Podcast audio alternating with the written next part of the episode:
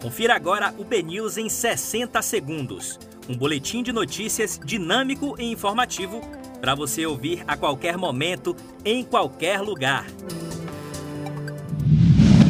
Quarta-feira, 7 de outubro, um excelente dia para você. Eu sou Léo Barçan, vamos aos destaques do BNews 60 segundos. Bruno Reis tem sozinho 46% do tempo disponível para propaganda em rádio e TV de candidatos à Prefeitura de Salvador.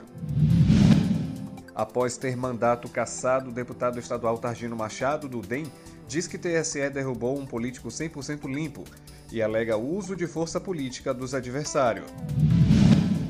Em onda bolsonarista, republicanos e PSL viram campeões em candidatos a vereador nas grandes cidades. PF pede acesso a dados da CPI das fake news em investigação contra Eduardo Bolsonaro. Revoltado, pastor Silas Malafaia diz que, indicado por Bolsonaro ao STF, foi nomeado por Dilma e tem amizade com a turma do PT.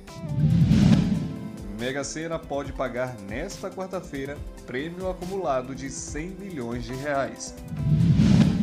Lateral do Flamengo, Ramon é acusado de assédio por cantora, mas assessoria afirma que jogador é vítima de fake news.